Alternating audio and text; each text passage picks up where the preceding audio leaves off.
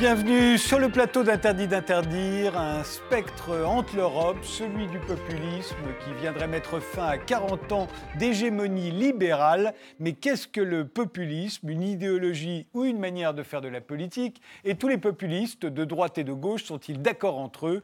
Pour en débattre, nous avons invité deux philosophes politiques qui ont eu tous deux beaucoup d'influence sur leurs camps respectifs, à gauche et à droite, et qui pensent tous deux que nous sommes bien entrés dans un moment populiste. Alors à ma gauche, Chantal Mouffe, professeur euh, au département de sciences politiques et relations internationales de l'Université de Westminster en Grande-Bretagne, avec votre mari argentin, Ernesto Laclos, décédé en 2014. Vous êtes considéré comme les théoriciens du populisme de gauche. Votre dernier livre s'intitule d'ailleurs Pour un populisme de gauche. Il est paru chez Albin Michel. Vous y écrivez en introduction que dans les années à venir, vous en êtes persuadé, c'est entre populisme de droite et populisme de gauche que passera l'axe central du conflit politique. Alors est-ce que c'est la raison d'être de ce débat avec Alain de Benoît Mais euh, moi, le débat me semble, je crois qu'il peut être intéressant parce qu'en fait, on va pouvoir avoir, euh, je crois, ce que j'appellerais un véritable débat agonistique. Euh, pour moi, agonistique signifie un consensus conflictuel parce que c'est pas intéressant d'avoir un débat avec quelqu'un qui considère que le populisme c'est de la démagogie. Là, franchement, mais je crois qu'on a justement avec Alain de Benoît un accord euh, sur vraiment on, pense le populisme d'une manière plus euh, positive, mais on a évidemment un côté de désaccord, donc c'est consensus conflictuel, et c'est, à mon avis, c'est le genre de, discussion qui est intéressant. Alain Benoît, vous, vous avez été le théoricien de ce qu'on appelait la nouvelle droite. Vous avez publié une bonne centaine de livres, dont Le moment populiste en 2017 chez Pierre-Guillaume Deroux et Contre le libéralisme en 2019 aux éditions du Rocher. Vous étiez venu dans cette émission pour en parler. Alors, vous, la raison d'être de ce débat avec Chantal Mouffe? Oh, C'est assez simple. Moi, je, je suis avec beaucoup d'intérêt les travaux de Chantal Mouffe depuis 20 ans, 25 ans au moins. Euh, à l'époque, euh, ce qui m'a attiré mon attention chez elle, c'était les vues très originales dont elle faisait preuve sur la nature du politique. Précisément ce terme d'agonisme ou d'agonistique, n'est-ce pas, euh, qui montre qu'il y a quelque chose de, de conflictuel euh, d'irréductiblement conflictuel dans le politique. Et donc j'ai lu beaucoup euh, ces, travaux. Et puis j'ai vu, c'est une coïncidence, qu'elle a commencé vraiment à s'intéresser au phénomène populiste, euh, à peu près au moment où moi-même je travaillais sur le, sur le sujet. Elle a, elle a fait un livre très intéressant qui s'appelle Pour pour le populisme de gauche. Moi, mon livre ne s'appelle pas Pour le populisme de droite. Hein. C'est le moment populiste parce que Autant je trouve que le populisme est quelque chose d'assez positif, d'assez intéressant, autant je pense qu'il ne s'agit que d'un moment. Et par conséquent, ce moment sur quoi est-ce qu'il va déboucher, le meilleur ou le pire, euh, je ne le sais pas. Alors justement, euh, interrogeons, interrogeons-nous sur ce moment. Pourquoi pensez-vous l'un et l'autre que nous sommes dans un moment populiste? Oui, parce qu'Alain de dire que lui, il a l'air de dire qu'il y a une différence là-dessus. Mais moi aussi, je parle du moment populiste. D'ailleurs, avant d'avoir écrit ce livre-là, j'avais écrit plusieurs articles justement mm. où je disais qu'on nous trouvons aujourd'hui la conjoncture actuelle, c'est un moment populiste. Hein. Voilà, ça ne va pas euh, durer éternellement pour autant. non, non, non, non, certainement. Mais en fait, ça ne veut pas dire non plus que c'est quelque chose qui est euh, bon, très limité. Ça peut. Si vous voulez, moi, ce que j'entends par moment populiste, c'est un moment de crise d'hégémonie. Alors, ça peut être dans ce que, le cas où nous sommes trouvons. Je crois qu'il y a une crise de l'hégémonie néolibérale. Hein. Et bon, cette crise de l'hégémonie néolibérale, euh, elle, peut durer. Hein. Je ne pense pas que nécessairement euh, ça va être résolu. Donc le moment populiste peut, durer un certain temps. Mais c'est vrai que ce n'est pas, euh, par exemple, il y a des... je n'aurais pas dit... je pense par exemple à l'époque que j'étudie dans, pour l'illusion du consensus. C'est le, moment de la grande hégémonie de, de, Blair. C'était pas un moment populiste du tout. Du hein, tout. Je veux dire, maintenant, on est dans un moment populiste parce qu'il y a une crise de l'hégémonie néolibérale. Mais, Vous êtes euh, d'accord sur ce... Oui, je suis assez d'accord peut-être avec euh, euh, d'autres mots. Je pense très profondément qu'aujourd'hui, nous sommes dans une période de transition. Et que le populisme est un phénomène de transition. Transition vers quoi? C'est là où il y a évidemment une part d'inconnu, heureusement, parce que si l'histoire était prévisible, elle deviendrait vite euh, ennuyeuse. Mais déjà, pour cerner un peu le phénomène, avant d'en discuter, donnez-moi juste trois minutes. Euh, alors, premièrement, je crois, c'est important de le dire, qu'il n'y a pas d'idéologie populiste. Il y a un style populiste, pour élaborer ça de différentes manières. S'il y avait une idéologie populiste cohérente, on ne parlerait pas de populisme de droite, de gauche, etc. Et, je pense que Chantal Mouffe est d'accord avec vous, puisqu'elle dit que c'est une manière de faire de la politique. C'est une manière de faire de la politique. Ça n'est pas une idéologie. Autrement, dans une perspective contre-hégémonique. Et ce n'est pas non plus, j'insisterai, un régime. Hein non, non, du tout. Un régime, ça c'est très important. Du tout, Alors, parmi les innombrables causes qu'on allègue pour parler de plus, moi je vois deux catégories de causes qui sont fondamentales parce que si on ne prend pas en compte, on ne comprend pas de quoi il s'agit. Il y a une transformation structurelle de l'existence pour une partie grandissante de la population. Nous sommes dans une société liquide, comme disait Zygmunt Bauman, fluide, tout est transitoire, éphémère, ce qui crée déjà un certain malaise dans l'esprit de beaucoup de gens. Mais la sociologie du travail évolue. C'est-à-dire que le, statut le plus général aujourd'hui, c'est la précarité. Hein. Tout le monde va rentrer dans une sphère de précarité. Les gains de productivité expliquent qu'on euh, produise de plus en plus de biens et de services avec toujours moins d'hommes. Donc on va se retrouver avec des gens euh, superflus, les hommes en trop dont parlait Claude Lefort, des gens dont on ne sait pas ce qu'on va faire. Le travail devenant une denrée rare, on assiste à un montée d'un chômage structurel et non plus conjoncturel. Les gens qui ont du travail euh, pour le garder sont prêts à céder à tous les chantages. Hein. et donc, il y a une crise formidable. La mondialisation libérale a aggravé la situation en mettant en concurrence les travailleurs euh, des pays européens avec des malheureux qui, qui triment toute la journée pour quasiment rien, et en délocalisant selon leurs intérêts euh, qui leur permettent de faire du dumping fiscal, environnemental ou, tout ce que vous voulez.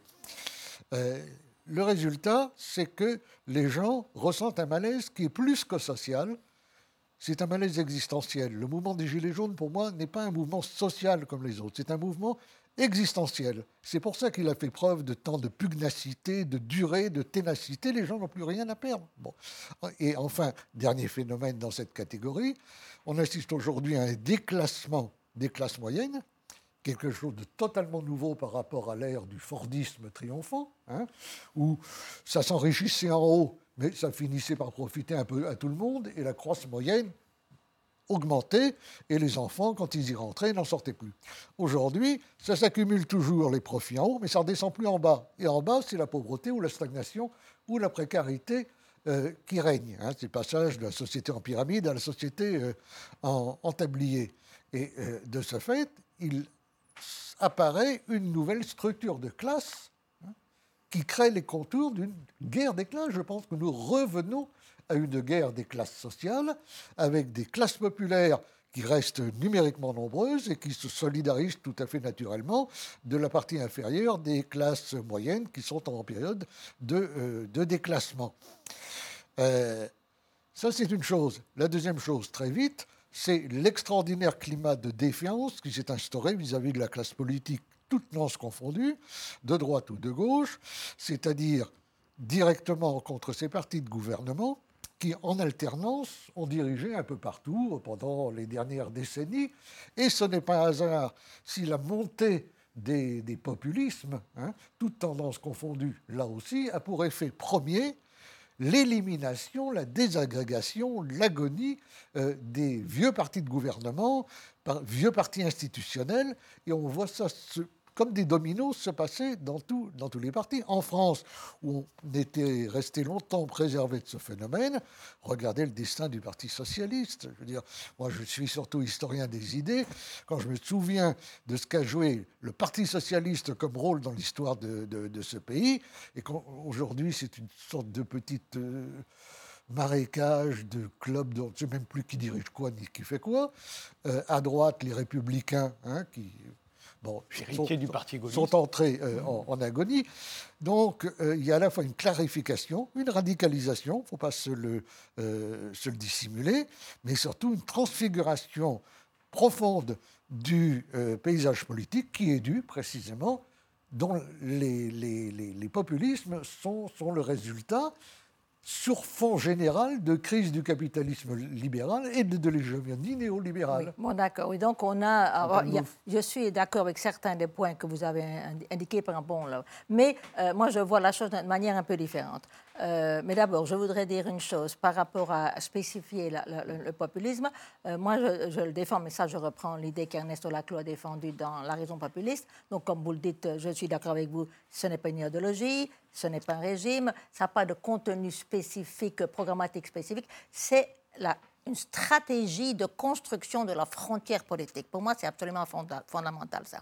Euh, euh, et justement, ça, un, et nous sommes aujourd'hui dans un moment populiste parce qu'on est dans, un moment où il y a toute une série de, de, de résistances qui se manifestent contre ce que j'appelle la post-démocratie.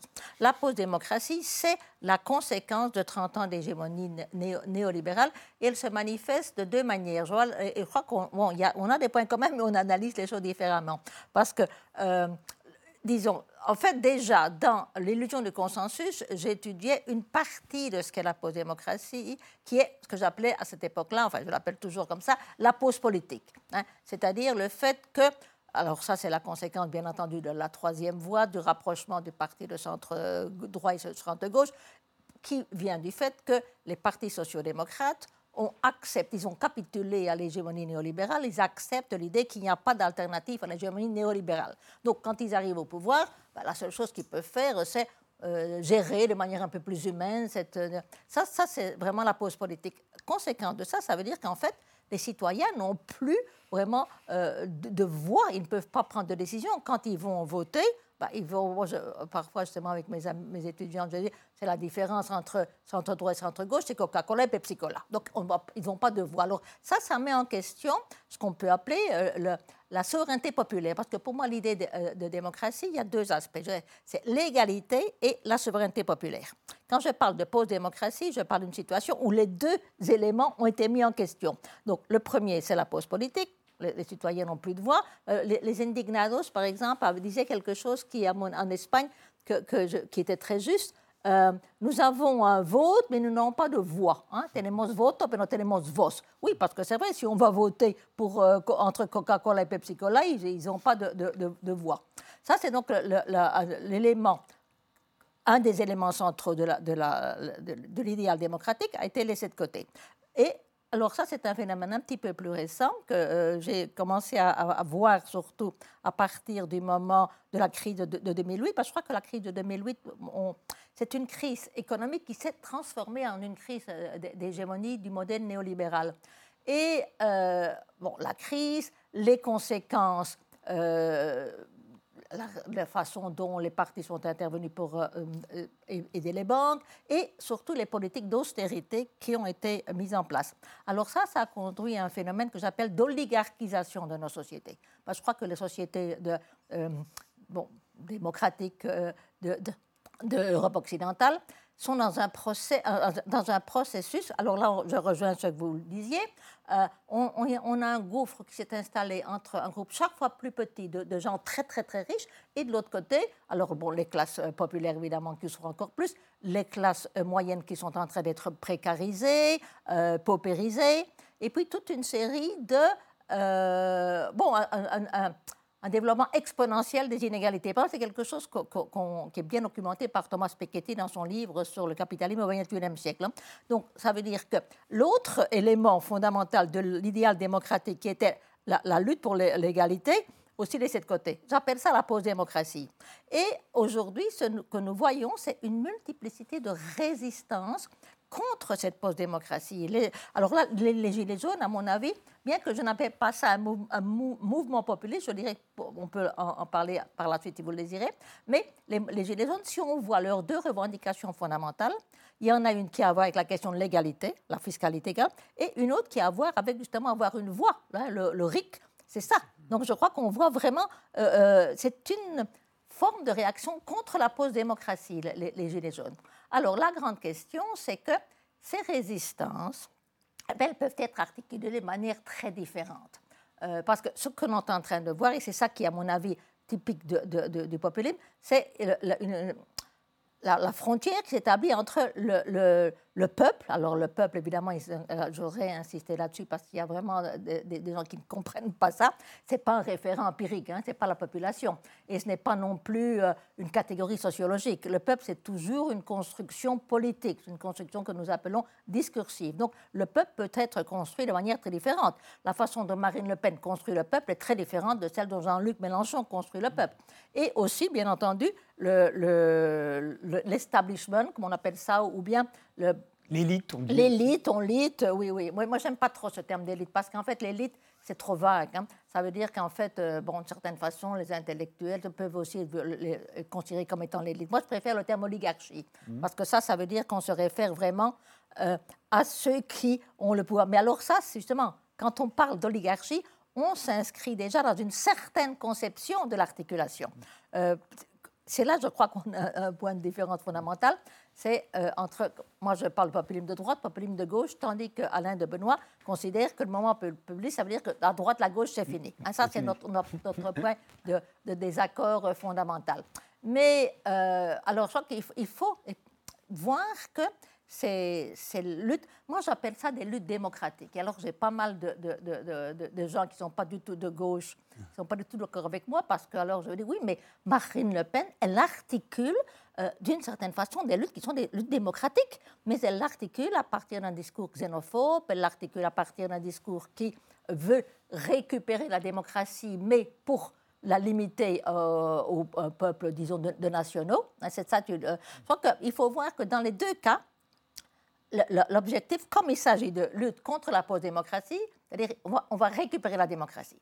Mais récupérer la démocratie, ça peut se faire de manière différente. Donc, pardon, oui. Laissez-moi juste terminer. Parce que la, la, manière, disons, que j'appelle populisme de gauche, c'est on récupère la démocratie, pas pour la restreindre aux nationaux, mais, pour la radicaliser, pour l'étendre, pour justement ne pas se limiter aussi, parce que ça c'est aussi un, élément important du populisme de gauche, qui articule toutes ces demandes comme plus de demandes sociales avec les demandes sociétales. Euh, moi, je n'aime pas trop ce terme-là non plus, mais enfin, je veux dire, il y a tout ça, c'est déjà, par exemple, quand nous avons écrit avec Ernesto Laclos Hégémonie stratégie socialiste, c'est en 1985, ça veut dire, bon, c'est bien, il y, a, il, y a, les antagonismes sociaux, mais il y a aussi, par exemple, le féminisme, l'écologie, on en parlait déjà à cette époque-là, euh, les luttes antiracistes.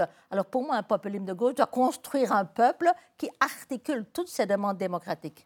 Alors, je, voulais juste vous interrompre pour vous dire qu'il il me semble, quand on parle de de, ce, alors, du moment libéral qui a pu précéder ce que vous appelez le moment populiste, ce que vous appelez l'hégémonie néolibérale, euh, on a vu qu'il y avait euh, une manière d'abolir les conflits, ou en tout cas de faire semblant qu'il n'y avait plus de conflits ah entre toutes les classes de la société. C'est ça que j'appelle la pause politique. Voilà, hein. exactement, et que tout le monde finalement profitait et de la démocratie et de l'enrichissement, etc., etc. Et que l'un comme l'autre, vous avez l'air de dire qu'avec le moment populiste, on revient dans une lutte. Vous appelez ça une lutte des classes.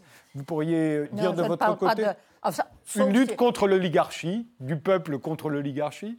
Oui, oui, mais, oui, mais en tout cas, il y a des intérêts contradictoires ah oui, qui sont toujours là. Bien entendu, mais justement, mais c'est, à dire le, moment populiste réintroduit de la conflictualité, justement. Voilà. Et là, vous êtes d'accord. C'est ça qui est important. Oui, là, je suis euh, tout à fait d'accord, bien sûr, parce que l'idéologie libérale repose sur l'idée euh, qui a une vertu pacifiante de la pratique démocratique, calquée sur l'échange marchand, hein, et qui va désamorcer les conflits avec en arrière-plan l'idée que les intérêts, finalement, vont se concilier.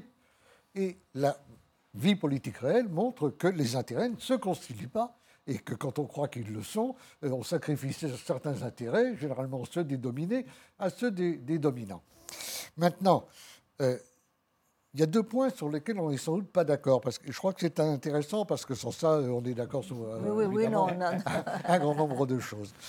Premièrement, puisqu'on parle de conflictualité, je ne crois pas que le grand conflit de l'avenir, ce soit les populistes de droite contre les populistes de gauche. Pour moi, c'est le phénomène populiste contre les vieux partis, d'une part, et c'est surtout la scission entre les libéraux et les illibéraux ou les anti-libéraux. Pour moi, je suis totalement anti-libéral, hostile à l'oligarchie que sont devenues les démocraties libérales, hostile au capitalisme libéral. Je crois que c'est ça la grande scission et qu'on va voir notamment dans ce qu'on appelle la droite, avec beaucoup de guillemets, euh, les, les, eaux se séparaient entre les conservateurs et, les libéraux. Ça a déjà commencé d'ailleurs très largement euh, sous, avec et euh, grâce à Macron. Donc, je pense que le vrai conflit de l'avenir, c'est cela, d'autant plus que ça se double non seulement d'un conflit social, mais également, en France en tout cas, d'un conflit géographique. C'est la fameuse thèse de Guy Louis sur la France périphérique, qui n'ont pas forcément leur équivalent dans tous les pays d'Europe, mais qu'en France, en tout cas, l'ont. Le deuxième point est sans doute plus fondamental, c'est la notion même de peuple. Parce que oui, oui, là, là on a des accords. Euh, c'est un désaccord fondamental. Très intéressant. Ça, et la question de l'élimination de la droite-gauche. Tout à fait. Euh, oui, mm. tout à fait fondamental. Euh, d'abord, le peuple, pour moi, c'est le peuple, la souveraineté populaire. Hein. ça, c'est évident. La base de la démocratie, pour moi, c'est pas la vie parlementaire, c'est la souveraineté populaire. Mettons ça de côté. Il y a deux grandes façons, on est d'accord là-dessus, euh, de conceptualiser ou théoriser la notion de peuple. Il y a l'ethnos et il y a le démos. À droite, on publie, on privilégie souvent l'ethnos. L'ethnos, qu'est-ce que c'est? C'est le peuple pris dans son histoire historique et culturelle. Ce n'est pas une notion directement politique, c'est ce qu'il a été, ce qu'il est devenu. Le peuple comme démos, c'est une notion nettement politique, privilégiée plutôt à gauche, et c'est le peuple en tant qu'il est dépositaire de la légitimité politique, de la souveraineté populaire et du pouvoir constituant. Alors, est-ce qu'il faut choisir entre ces deux conceptions? Moi, le reproche que je ferai au populisme de gauche de, de Chantal Mouffe et de Ernesto Laclau, euh, c'est, je dirais, un peu de constructivisme. Parce que c'est vrai, c'est vrai. Attendez, je, je termine rapidement. C'est vrai que le peuple se construit. Mais un peuple ne se construit pas à partir de rien, pas plus qu'un individu. Hein. Évidemment. Il se construit à partir d'un déjà là, comme l'individu se construit. Hein. Donc, il faut échapper à l'alternative entre le déterminisme et puis euh, une espèce de liberté flottante et totale et artificielle. Le peuple, on peut le construire à partir d'un déjà là, et on ne peut pas faire comme si ce déjà là était sans importance. Et à l'inverse, sous peine de tomber dans une sorte d'identitarisme frénétique, euh, on ne peut pas faire l'élimination du peuple comme démos, qui est la notion politique d'abord et démocratique ensuite. Donc pour moi, le populisme idéal, je sais bien que ça n'existe pas, mais les intellos on peut pas les, ne peuvent pas s'empêcher de raisonner toujours un petit peu à l'idéal. Évidemment, c'est la prise en compte du peuple, à la fois comme ethnos et comme démos. Peut-être même faudrait-il ajouter encore une dimension du mythos, du mutos, euh, pour désigner tout cet imaginaire symbolique euh, qui lie euh, l'appartenance sur la base des valeurs partagées, de l'histoire commune et de l'aspiration au commun, parce que le commun, c'est finalement aussi une notion qui est intrinsèquement liée au populisme. Je crois que ce dont la société actuelle manque le plus, c'est le commun. Hein. Juste pour résumer, Chantal Mouffe, euh, si je comprends bien, euh, vous, en parlant du peuple, vous pensez évidemment aux classes populaires, à une partie des classes moyennes, mais, aussi, mais aussi aux immigrés euh, et même à la communauté LGBT, par exemple, que vous ajoutez dans cette espèce de fédération d'un populisme de gauche contre l'oligarchie, alors que Alain Benoît et souvent les oh, populismes de droite excluront toute cette euh, Non, je ne l'exclus pas. C'est certainement euh, euh, une conception moins inclusive, c'est vrai. Oui, oui, mais ce n'est pas, pour autant une conception excluante. Ce n'est pas une question tellement d'inclusion. Juste deux minutes avant la pause, mais je vous laisse les... Pour moi, le peuple, c'est une volonté collective. Hein. On construit une volonté collective. et alors, elle peut se faire, c'est toujours en fait le résultat de ce qu'on appelait déjà dans l'hégémonie socialiste et stratégie socialiste, le résultat d'une chaîne d'équivalence. Hein, il y, a toujours, une série de demandes sociales qui peuvent être articulées de manière différente. Mais alors là, je crois que pour, euh, j'aimerais bien tout de même pouvoir insister sur ce point-là euh, avant qu'on ne procède plus loin. Parce que ma conception, enfin la conception d'Ernesto aussi, on ne peut pas la comprendre si on ne se situe pas dans une conception que j'appelle dissociative du politique. Parce que si l'on pense, qu'est-ce que c'est le politique? Il y a fondamentalement deux conceptions. Conception associative, le politique, c'est l'espace de la liberté, de l'agir en commun, euh, où on va pouvoir arriver à un consensus. Bon, c'est la conception qui domine dans, la philosophie politique libérale. Hein. Et puis alors, il y a la conception dissociative. Euh, dit non, le politique, ça va avec le conflit, avec l'antagonisme. Euh, la politique, donc, pour toujours partisane. Le peuple est divisé. Ça, pour moi, c'est absolument fondamental. Le peuple est divisé dans cette conception. Euh, et la politique, c'est toujours la construction d'un nous, et ça requiert la, la détermination d'un eux. Ça, c'est vraiment. Désignation de l'ennemi. Oui, mais alors l'ennemi, alors là, là, là c'est aussi une on question. On reconnaît la, la de gauche. évidemment, évidemment. Euh, euh, l'ennemi, euh, justement, alors là, c'est mon, débat avec Smith, justement, c'est de, dire bon, oui, il y a de l'antagonisme, mais l'antagonisme peut être mis en scène de manière différente. Hein. Ça, c'est mon argument dans, dans l'illusion du consensus. Schmitt dit on ne peut pas avoir une démocratie pluraliste parce que ça nie nécessairement antagonisme, mais il ne pense antagonisme que sur le mot de la, construction ami-ennemi. Alors il a raison, parce que c'est vrai que si on ne peut pas légitimer ce combat à l'intérieur de la démocratie. Donc ça conduit à la guerre civile. Mais tout mon argument, si vous voulez, pour ça j'ai toujours dit que pour moi Schmitt c'est vraiment euh, quelqu'un qui m'a, qui c'est un véritable défi parce que je suis d'accord avec. Penser euh, avec et contre lui. Exactement. Donc euh, ce qu'il faut, c'est pouvoir penser que pas éliminer l'antagonisme, hein, mais le, mettre en scène de manière différente, de manière qui permette justement l'organisation d'une société pluraliste. Et pour moi, c'est ça la démocratie. Je vous interromps, on fait une pause, on revient tout de suite après.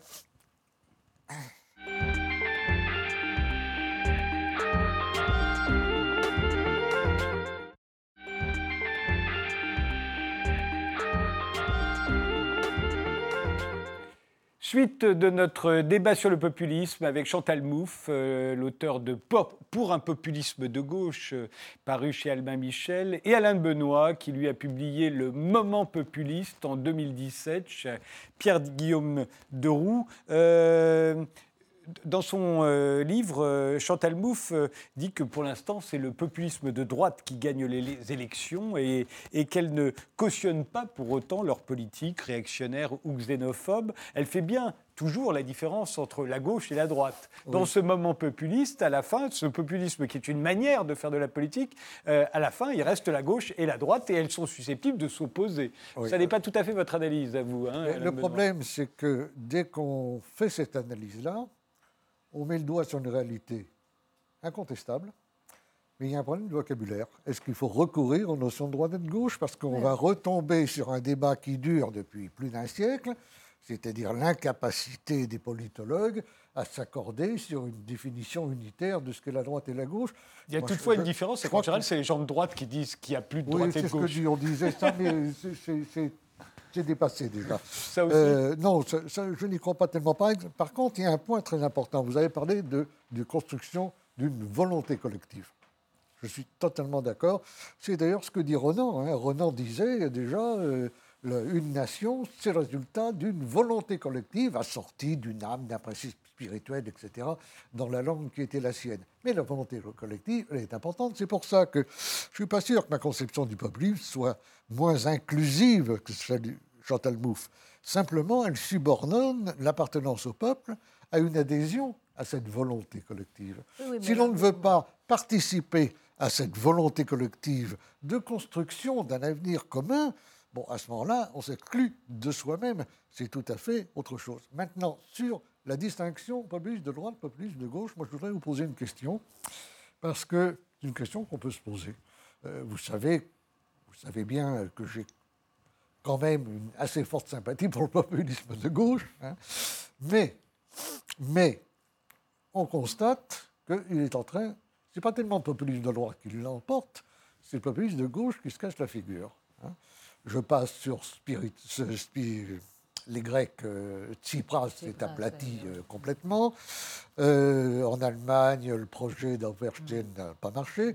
Podemos est en train de tanguer sérieusement et Inigo et Rejon, avec qui vous avez publié des entretiens que les gens doivent lire, parce que ce sont très bons entretiens, bah, finalement, il a pris un peu ses distances vis-à-vis de la tactique actuelle de, de, Podemos avec Ecclesias. Et euh, bah, en France... Et en Amérique du Sud, pour vous, c'était hein des populismes de gauche euh, Alors, ce qui est intéressant, ben, alors c'est autre chose, parce que euh, je n'ai aucune sympathie, par exemple, pour Bolsonaro. Hein. Ça, c'est un euh, populiste de droite, hein. dit-on. Oui, enfin, c'est surtout. Même pas, c'est encore autre chose. Un... Ça, pour moi, c'est un proto-fasciste, c'est pas du populisme de droite. Pour moi, c'est de l'autoritarisme évangélique, vous voyez, c'est encore pire. Oui, en tout cas, mais, je veux dire, c'est pas un populisme de droite, parce que le populisme de droite veut dire qu'on articule tout de même des demandes euh, restons, réelles, restons un instant restons en, Europe. en Europe, puisqu'il y a quand même le français, Jean-Luc Mélenchon, avec la France insoumise, a frôlé les 20%, ce qui est considérable, à l'élection présidentielle, avec une tactique qui était très populiste à ce moment-là. Il était d'ailleurs très admiratif vis-à-vis des thèses les vôtres, celles de Inigo Herron, etc. Et puis, eh ben, finalement, euh, il a godillé un peu entre deux électorats, euh, et puis il est retombé dans l'ornière d'une politique de gauche assez classique, le résultat, on l'a vu, c'est la chute radicale, 8 ou 6% euh, des voix. mais c'est bien pour ça qu'on ne peut pas prendre cet exemple-là comme étant quelque chose qui, euh, si vous voulez, montre que le populisme de gauche ne fonctionne pas, parce qu'en fait, je crois que dans le cas de Jean-Luc Mélenchon, ça, il a fait un très bon résultat en 2017 parce qu'il a suivi une stratégie populiste. Et il a fait un mauvais résultat aux euh, Européennes parce qu'il avait abandonné cette stratégie populiste. On est, on est d'accord là-dessus. Maintenant, la question subsidiaire, c'est pourquoi l'a-t-il abandonné? Il y a euh, les, derniers, les tout derniers sondages montrent quelque chose d'assez curieux. Euh, quand on voit les reports de deuxième tour de l'élection présidentielle, les gens qui avaient voté Mélenchon, il y en a un petit nombre, 15%, qui ont voté Marine Le Pen. Il y en a, et les autres se sont partagés entre l'abstention et le vote Macron. Il y a eu un sondage tout récent qui montre qu'aujourd'hui, cet électorat euh, Mélenchon, euh, à 60%, se reporterait sur le Rassemblement national, ce qui est assez stupéfiant. Mais c'est un des euh, sondages qui viennent de, sortir. Donc, ma question, et là je m'adresse à vous, pourquoi le populisme de gauche? Ben, Finalement, en Espagne, ça ne marche pas vraiment. Euh, mais Mélenchon, c'est pour la même raison. abandonne cette tactique. Pourquoi l'abandonne-t-il oui, Ça, c'est une, autre chose. Et par exemple, dans le cas de l'Espagne, il faut aussi voir qu'en fait, euh, ils ont eu un très bon résultat au début, lorsque clairement ils avaient une stratégie euh, populiste. Par la suite, justement, ça, ça a été la raison de la, de la, de la dispute entre Eragon et Pablo Iglesias. Pablo Iglesias a décidé de faire alliance avec Izquierda Unida, qui est l'extrême gauche traditionnelle, et à partir de ce moment-là, ils, n'ont fait que décliner. Alors, par exemple, euh, aux toutes dernières élections, les élections euh, donc, du mois d'avril, c'était un, oui. Non, mai, avril, où est-ce qu'il y en a eu deux, en. Euh, à, Madrid, par exemple, aux élections autonomistes, c'est là où euh, Nico Erregon a décidé de ne pas suivre la ligne d'Iglesias, parce qu'il disait, bon, ça, ça ne va pas donner résultat, euh, et de faire son, avec Carmena un nouveau euh, groupe, Mas Madrid. Eh bien, Inigo Erregon a fait pratiquement 15% avec une ligne populiste, tandis que euh, Iglesias euh, et Podemos, avec leur ligne euh, vraiment de, plutôt extrême gauche traditionnelle, ils ont fait 6%. Expliquez-nous ce qui est pour vous. Expliquez-nous ce qui est pour vous. C'est très clair, c'est pas la stratégie, c'est pas la stratégie populiste qui est en cause, c'est l'abandon. Alors, alors, vous me demandez pourquoi ils, ont, ils ont abandonné. alors là, ce sont des raisons. Là, ce que je voudrais que vous nous, vous nous expliquiez, l'un comme l'autre, parce que vous n'êtes peut-être pas forcément d'accord, c'est qu'est-ce que c'est qu'une stratégie populiste, justement? Bah, Justement, c'est qu'on essaye depuis d'expliquer depuis le début.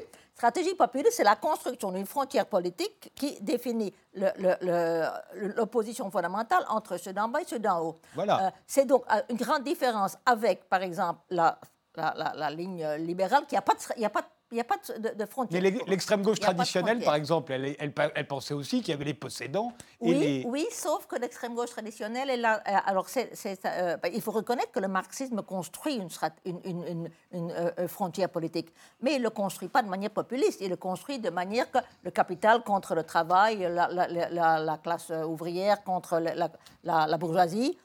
Et ça, ça ne fonctionne plus aujourd'hui. C'est pour ça que je voudrais revenir sur la question droite-gauche. Euh, vous savez, moi, quand je parle de, gauche, j'utilise le mot gauche comme principe axiologique. Hein, parce que c'est vrai qu'on parle de gauche, on peut dire, ah oui, ça peut être euh, justement des, groupes sociaux. Alors, il y a, des, groupes sociaux qui ont des intérêts particuliers qui correspondent à un projet de gauche, d'autres droite. Je, moi, je n'y crois pas. Ça, c'est de l'essentialisme. Mais alors, concevoir la gauche de cette façon-là, pour moi, ça ne marche pas. Mais je crois qu'on ne peut pas abandonner le fait que, ben, et là, je crois qu'on retombe sur quelque chose qu'on était d'accord, il y a une société de pluraliste. Le pluralisme des valeurs, à la façon de Nietzsche, à la façon de Max Weber, ça veut dire qu'il y aura toujours de l'antagonisme. Hein. Donc, euh, on peut pas, toutes les valeurs ne sont pas réconciliables. Et à un moment donné, il faut, prendre son, il faut choisir son camp. Et c'est là, je crois, que la distinction droite-gauche permet justement de penser les différents camps. Euh, par exemple, il y a un petit livre de Norberto Bobbio que vous connaissez sans doute, qui s'appelle Droite-gauche, parce que notre discussion, on l'a eu en Italie il y a en Italie, il a fait une hein. discussion énorme, et en France, il est passé presque inaperçu. Et euh, alors Bobbio dit, mais finalement, si on voit que la différence entre la droite et la gauche, c'est que la, gauche, pour elle, le principe fondamental, c'est l'égalité, tandis que la droite ça, parfaitement des, inégalités si on peut les présenter comme étant une défense de la liberté. Donc là, je crois que ce sont, c'est dans ce sens-là que je veux maintenir la, distinction droite-gauche. Hein, pas dans un sens sociologique qui a des intérêts qui sont plus ou moins parce que finalement, euh, moi, moi, je crois au, ce pluralisme des valeurs et au fait que toutes les valeurs ne sont pas réconciliables. Mais, moi aussi, je crois au pluralisme des valeurs et au fait que toutes les valeurs ne sont pas réconciliables et de la nécessité de, savoir à qui on s'attaque et de choisir son, camp. Voilà. Ce que je et moi, j'ai choisi mon camp, mais je ne suis pas très clair sur quel est votre camp. Vous. Ce que je vous reproche cordialement, c'est de vous accrocher à un vocabulaire qui est devenu vide. parce que vous ne pouvez vous dire de gauche qu'en disant Ah, mais attention, pas cette gauche-là, ni celle-là, ni celle-là. Et attention, il ne faut pas non plus croire que par gauche, je veux dire, on n'en sort plus. Allons dans des choses concrètes, la liberté, l'égalité, qu'est-ce qui est le plus important? On est dans les Autre chose complète, Alain Benoît, et je vous pose à votre tour la question. Là, une stratégie populiste, une ligne populiste, ce serait quoi pour vous? Écoutez, prenons l'exemple de Mélenchon. Hein, en quoi c'était plus populiste? En, 2017 En quoi est-ce que les classes populaires se reconnaissaient mieux? Hein, Bon, c'est très simple. Dans la campagne présidentielle, dans les meetings de Mélenchon, on voyait pas de, on voyait des drapeaux tricolores, pas des drapeaux rouges. On chantait la Marseillaise, pas l'international. Aussi l'international. Mais un peu, oui, mais enfin, on, ne les, on ne les séparait pas. non, il y avait les. Par exemple, euh, les, deux. Mélenchon ne parlait presque jamais du mot gauche, mais il parlait du peuple. Mais oui, absolument. Et c'est-à-dire, qu'est-ce qu'il faisait oui, mais Attendez, c'est-à-dire qu'il prenait en compte une dimension nationale, patriotique, auquel les gens des classes populaires sont sensibles, on le voit, dans plus d'une occasion. Or, c'est ça qu'il abandonne pour se retourner vers un public, un électorat bobo, euh, qui vit dans les mondanités et qui poursuit ce que la gauche a fait de pire, et là-dessus je suis entièrement d'accord avec Jean-Claude Michéa, c'est-à-dire de trahir systématiquement l'idéal de défense des travailleurs, l'idéal de défense euh, du socialisme au profit de la fusion vers l'hégémonie libérale, la reconnaissance euh, du principe du marché, de la société de marché. En 1983, le tournant de, Mitterrand, hein, ça a été l'abandon des principes socialistes et disons, ce que vous disiez tout à l'heure, il n'y a pas d'alternative. Hein. There is no alternative. Hein. C'est Margaret Thatcher. Bon. Ben, dès vous savez comme moi que dès qu'on dit qu'il n'y a pas d'alternative, on sort du politique. Donc dès qu'en politique, il y a toujours une alternative. Dès, que la raison reprend ses droits, au fond, on quitte la ligne populiste. Euh, et dès qu'on est dans les symboles, dans l'émotion, eh ben, c'est pour ça que je disais, il faut tenir compte du démos et de l'ethnos. Il faut poser, il faut poser le, à la fois le peuple comme quelque chose qui est à construire et à reconstruire au moyen d'une volonté euh, collective, mais en partant aussi d'un déjà là qui lui relève plus de l'ethnos, c'est-à-dire qu'il y a une histoire spécifique et que tout le monde peut s'y agréger à condition simplement de vouloir bâtir cet effort de commun en commun. Oui, mais alors, quelques petites clarifications. D'abord, la question du démos. Euh, parce que j'insiste beaucoup sur l'importance de la conception dissociative pour comprendre euh, le, ce que c'est qu'une stratégie populiste. Parce qu'au fond, je crois qu'une des raisons pour lesquelles il y a tellement d'opposition à au, populisme, c'est parce que justement, c'est une stratégie d'établir une frontière. Alors évidemment, les libéraux, ils n'en veulent absolument pas. Donc, ils considèrent que c'est une pathologie de la démocratie, établir une frontière. Non, non, les gens bien. Alors, par exemple, combien de fois on m'a pas donné, mais pourquoi cette distinction entre nous, eux? Pourquoi est-ce qu'on ne peut pas être tous nous euh, Je veux dire. c'est le, rêve. Oui, oui, d'accord. Oui, mais j'ai l'impression, d'une certaine façon, certaines formulations allaient dans ce sens-là. Mais revenons à la question de démocratie. Demos Kratos, hein, d'accord. Il y a un texte très intéressant de Nicole Laureau où elle montre qu'au fond, Kratos, ça veut dire avoir le dessus. Alors, Demos? Kratos, ça veut dire qu'au fond. Pardon, euh, Chantal Mouffe, écartez un tout petit peu votre truc parce qu'il frotte sur votre ah, micro. Euh, avoir le dessus. Donc, au fond, ça, ça indique qu'il y a toujours une partie du peuple qui a le dessus. La, la démocratie, c'est pas tout le monde, il est beau, il est gentil, on va s'entendre. Ça veut dire qu'il y a, il y a du conflit à l'intérieur de la démocratie. C'est toujours une partie du démos qui a le kratos. Et justement, le populisme, pour moi, le populisme construit le démos, mais il le construit justement à partir d'une division. Le, la, façon dont le populisme de gauche construit le démos, c'est à partir justement d'une articulation spécifique de demandes démocratiques qui vont viser à avoir une radicalisation de la démocratie, euh, tandis que dans le, cas du populisme de droite, euh, c'est au, contraire pour la restreindre. Alors, je suis d'accord avec vous. Moi, il y a un problème avec ces, mots. C'est une question de vocabulaire aussi. Sauf que. Regardez d'ailleurs que tout ce que vous dites là, qui est très exact, vous avez le plus grand mal à le faire accepter d'une certaine gauche, celle qui justement rêve d'un monde sans frontières, bisounours. Absolument, absolument. Mais voilà. Moi, en fait, j'ai beaucoup cherché d'avoir un, autre terme. À un moment donné, on parlait euh, du populisme progressiste. Maintenant, on ne peut plus parce que Macron nous a accaparé le mot. Euh, alors, il y en a deux. Bah, avec Inigo Erigon, si vous avez lu le, livre, vous verrez qu'on a un petit discours là-dessus parce que euh, dire non, un populisme démocratique. Je dis oui, mais démocratique, c'est trop. Euh, donc, mais j'ai une certaine difficulté à dire. je crois, c'est pour moi ce qui est important, il faut distinguer différents types de populistes. Hein. Bon. Et finalement, en alors, populisme inclusif, euh, populisme euh, qui soit plutôt un populisme, disons, immunitaire. Euh, y a... Vous, vous, parlez, vous dénoncez un populisme réactionnaire ou xénophobe. Oui, oui, oui, oui, oui, oui justement. Alors, pour moi, donc si vous voulez, mais c'est vrai qu'en fait, droite et gauche sont des métaphores. Hein, vous savez ce que disait Nietzsche hein? oh, Nous sommes à une époque où les mots ont commencé à puer. Oui, hein? oui, oui, Et ça pue. Alors, oui, il faut aller essayer. c'est dur pour l'intellectuel. Mais il faut essayer d'aller au-delà des mots. Ce n'est pas en abandonnant le terme de gauche qu'on résout le problème, parce qu'il faut, il faut en trouver un autre. Pas, non, mais il faut en trouver un Regardez autre. Pour, les euh, gens qui ont découvert autour des ronds-points, les Gilets jaunes, hein, mm. euh, je parle du début du mouvement, qui ont découvert une nouvelle sociabilité, finalement, qui venait d'un peu partout. Hein. Il y en a qui avaient voté Le Pen, d'autres Mélenchon, d'autres ceci, ou jamais, ou pour tout le monde. Hein. Et qui se découvraient les mêmes amertumes, les mêmes colères, les mêmes espoirs Hein, et qui ont retrouvé un mode de vie commun. Hein. Oui, mais ils n'ont pas. Eh ben, tous ces gens-là, ce n'est pas la droite ou la gauche qui les intéressait. les partis, les syndicats ne les intéressaient non, pas. mais justement, c'est le problème, à mon avis, avec les, les, Gilets jaunes, c'est ce refus d'institutionnaliser, de, choisir un, camp.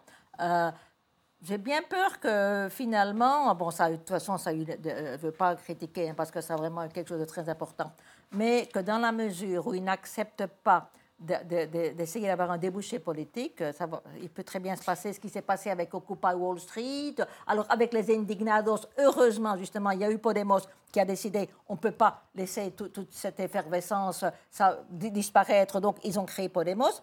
Euh, mais on ne voit pas très bien, par exemple, dans le cas des Gilets jaunes, euh, traduction politique. traduction politique. Et sans traduction politique, euh, ils ne vont pas parvenir à, avoir un impact sérieux. C'est un épiphénomène significatif et, à mon avis, une répétition générale d'une révolte sociale de beaucoup ah plus grande ampleur qui se produira dans les années qui viennent. Maintenant, il y a un sujet délicat, hein, je suis d'accord, sur lequel on ne peut pas faire complètement l'impasse. Hein. Euh, un mouvement populiste, par définition, s'adresse quand même en priorité aux classes populaires. Hein. Euh, euh, pas non, pas, dans ma vision. C'est-à-dire, elle, ben, dans, la mienne, oui, parce qu'un populisme qui ne se préoccupe pas des classes populaires, c'est quand même un peu paradoxal. oui, d'accord, mais, il n'est pas question de. Parce qu'on m'accuse aussi parfois de dire que ma, conception, c'est de dire qu'il faut privilégier les demandes sociétales sur les demandes sociale. J'ai absolument jamais dit ça. D'ailleurs, dans, dans l'hégémonie socialiste, précisément, ce qu'on disait, c'est qu'il faut absolument c'est nécessaire pour un projet émancipateur, comme on veut l'appeler, articuler les demandes de la classe ouvrière avec les demandes d'autres demandes, disons. aujourd'hui, écoutez... Pour autant que ça s'articule, parce que le sociétal a été aussi un moyen de faire oublier le social. Mais, ce que je voulais dire simplement, c'est ceci. Je pense quand même que les classes populaires sont l'objectif visé. Hein. Il se trouve qu'en France, un peu partout, les classes populaires en ont assez de l'immigration. C'est comme ça. Je ne dis pas que c'est bien ou c'est mal, c'est un fait, tous les sondages le montrent. Et le refus euh, de quelqu'un comme Mélenchon, par exemple, de venir sur ce terrain, ce que je peux très bien comprendre de son point de vue. Est-ce que ce n'est pas l'une des causes qui explique sa relative stagnation alors qu'il euh, a tous les autres ingrédients de, la marmite, si vous voulez? Oui, mais remarquez par exemple en, C'est un problème qu'il faut poser à froid. Oui, hein. mais je crois que c'est pas. Alors, c'est un problème euh, épineux. Hein, je suis d'accord avec vous sur l'immigration, mais c'est pas nécessairement ça qui va être euh, enfin, l'obstacle fondamental. le problème de l'immigration, jusqu'à très peu de temps, en, Espagne, ça ne, se, ça ne, se, posait pas. Là, là c'est uniquement maintenant qu'on... Non, parce que, c'était en Italie, mais maintenant ça va se poser en Espagne, mais justement, mais, justement, et malgré tout, disons, euh, il y a eu l'évolution, de, enfin, ou l'évolution, comme on veut l'appeler, de, Podemos, euh, qui a... Euh, bon, enfin, c'est la, séparation Iglesias... on voit bien le sens général. Qui, oui, parce qu'il y, a, bon, il faut... ils se sont dit non, non... mais on a l'impression que c'est vraiment ça, cette différence entre, au fond, les partis dix populistes qui gagnent les élections, mm. que ce soit aux États-Unis, euh, en Grande-Bretagne avec le Brexit, c'est toujours avec quelque chose d'excluant et parfois qu'on peut qualifier à tort ou à raison de xénophobe. Euh, et dans les pays de l'Est, c'est de la même façon, de l'Est de l'Europe, en Italie bien entendu. Euh, et ce serait la différence entre ces partis populistes qui gagnent les élections, que l'on dit de droite, et puis les partis populistes qui, pour l'instant, perdent les élections, que l'on dit de gauche, euh, ce serait ça. Oui, mais enfin, je dire, euh, moi, je préfère parler de stratégie politique plutôt que de parti populiste. Mais c'est bien que c'est une stratégie, au fond, de parler d'immigration ou pas. Non, mais par exemple, bon, la, la France Insoumise ne s'est jamais présentée comme étant euh, défini comme étant parti populiste. Hein, c'est les insoumis. D'ailleurs, euh, je crois que c'est important aussi de voir. À propos, quelque chose je voulais dire à propos de Mélenchon. Vous savez, j'ai eu, euh, c'était avant les élections, un débat avec lui à la Maison de l'Amérique latine, justement sur le, peuple. Et il a terminé en disant quelque chose avec lequel j'étais complètement d'accord. Il dit il faut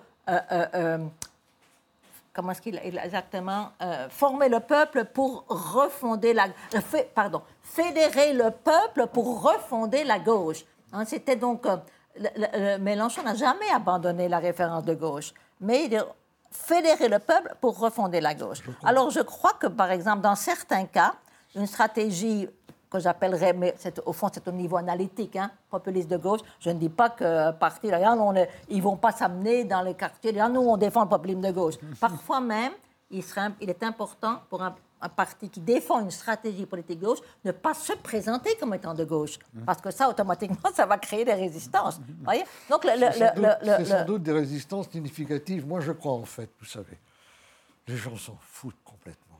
Quand on leur dit on va refonder la droite, on va refonder la gauche.